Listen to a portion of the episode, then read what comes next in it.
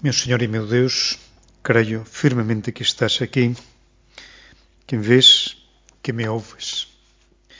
Adoro-te com profunda reverência, peço-te perdão dos meus pecados e graça para fazer com fruto este tempo de oração. Minha Mãe Imaculada, minha Mãe Imaculada, São José meu Pai, Senhor, anjo da minha guarda, intercedei por mim. Chegou por fin este día que levamos, estamos a preparar desde nesta novena. Por iso os repetí dúas veces esa miña mãe inmaculada que todos os días dicemos no inicio destes 10 minutos de oración. E posiblemente nos acompañou ou tentamos recitar máis veces a ladaíña do Santo Rosario. Se nos recitamos, ouvimos algunhas desas invocações, tantas, máis de 50, en que louvamos a Nosa Señora, en que te louvamos, o María Inmaculada. E unha das últimas invocações da ladainha é Rainha concebida sen mácula de pecado original. É unha das invocacións máis comprida é a de hoxe, esa nosa raíña, que foste concebida sen mácula de pecado original. En pocas palabras, está resumido este dogma da Inmaculada Conceição. Este dogma que te louva, este esta grande invocação que foi preparação para seres a mãe de Jesus. Por isso foste concebida inmaculada.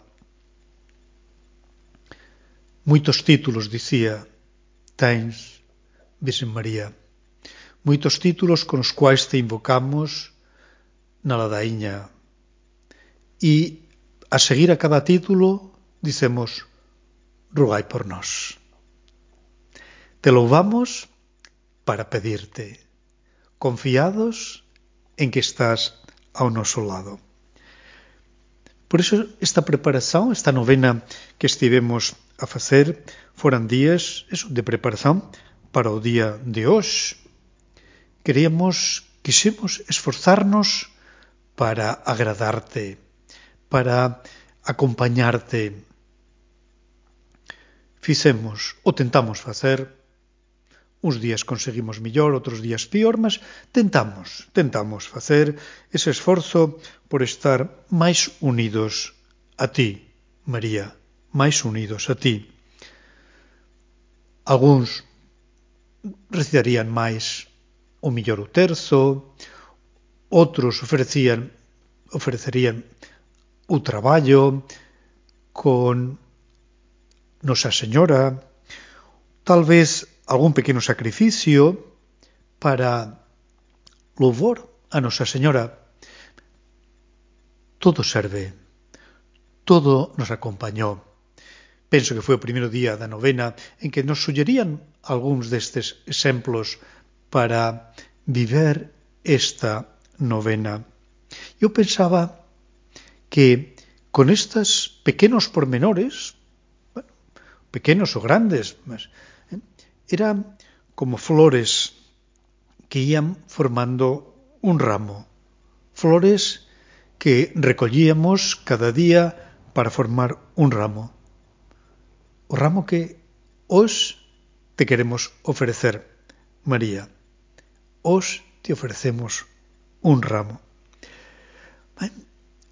Mas veñome unha idea cando preparaba este ofrecer un ramo no deja de ser algo exterior, non deixa de ser algo eh, que fixemos eh, e pensaba que te podía ofrecer máis? Bueno, posiblemente como bon fillo tú gostarías que eu me ofrecese a ti de un modo total. E por que non? Por que non me ofrecer? Sí, teño un ramo para darte, mas tamén quero darte, quero entregarme, quero darte, quero me entregar, darte o meu amor. Realmente podemos pensar, en fin, non será demais. Ben, cada un sabemos as nosas circunstancias, Eh, cada un, viño, o sacerdote, ya, isto entrega a Deus de modo total, mas hoxe non me importa voltar a pensar nisto para renovar a miña entrega, para renovar ese darme.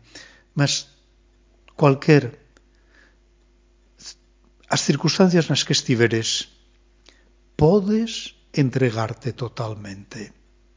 Gosto moito de unha definición sobre a vocación, a entrega que o Papa Francisco fez naquela carta exhortación apostólica sobre a vocación no mundo actual, eh, o chamamento a santidade no mundo actual, ese alegraivos e exultai. E ele dicía, o que é que é esa vocación a santidade, esa entrega total?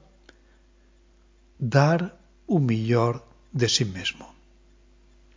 Cada un Nesas circunstancias temos que dar o millor de nos mesmos.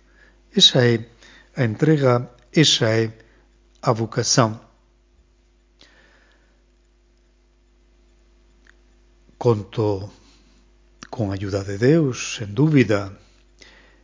Noso conto como que é el que me inspira para dar o millor de mí mesmo, para darme para darme.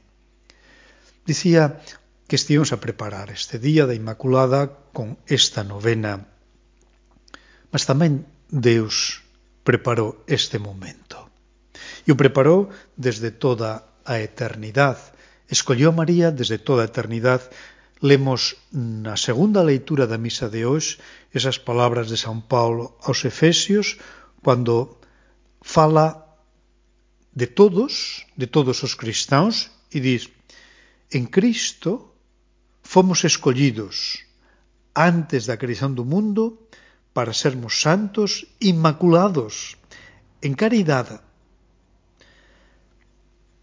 Por tanto, tamén Deus en Cristo, Deus Pai en Cristo Jesús, escolleu a María para esa santidad y ser inmaculada. San Pablo aplica a todos, por tanto, cada un ao noso nivel, ao noso o que Deus espera de nós, que seamos santos, inmaculados. Tu, señora, de un modo, diría, inmaculado con mayúscula, mas eu ao meu nivel tamén teño que ser santo, inmaculado, dar o mellor de mí mesmo. Viver esa vocación para a cual Deus pensou en mí. Qual é a túa vocación? Qual é a vocación de María? Ser a mãe de Jesus. E por eso Deus preparou desde toda a eternidade e, entre outras coisas, inmaculada para coller no seu sello inmaculado ao Fillo de Deus. E pensou, Deus pensou en ti, María. Tamén pensou en mí. Tamén penso en ti que me estás a ouvir, pensou na miña vocación, escolleume para ser santo e inmaculado, para dar o mellor de mí mesmo. E iso se aplica a todos. A mí como sacerdote, a ti estudante, a ti profesional, a ti mãe de familia, a ti esposo, todos, con varias circunstancias, Deus te escolleu para dar o mellor de ti mesmo. Eu quería preguntarte, estás a ouvir o que Deus quer de ti? Eu tamén me pregunto, estou a ouvir o que Deus quer de mí?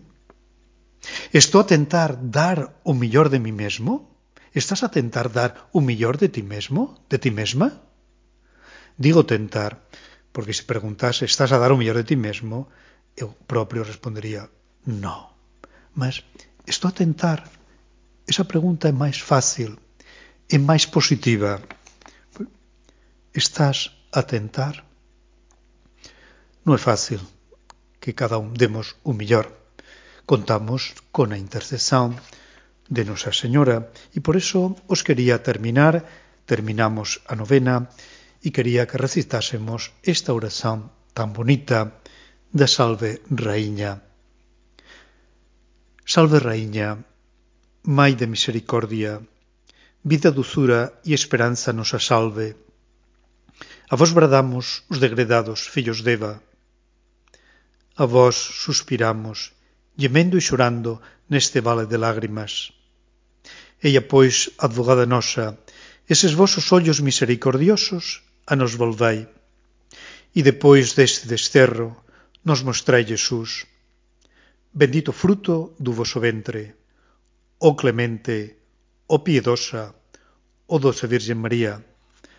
Rugai por nós, Santa Mãe de Deus, para que sejamos dignos das promesas de Cristo.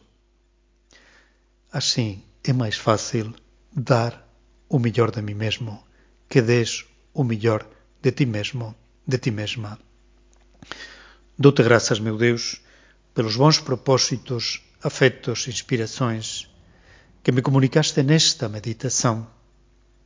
Peço-te ajuda para os pôr em prática. Minha Mãe Imaculada, minha Mãe Imaculada, minha Mãe Imaculada, San José meu Pai, Senhor, anjo da minha guarda, intercedei por mim.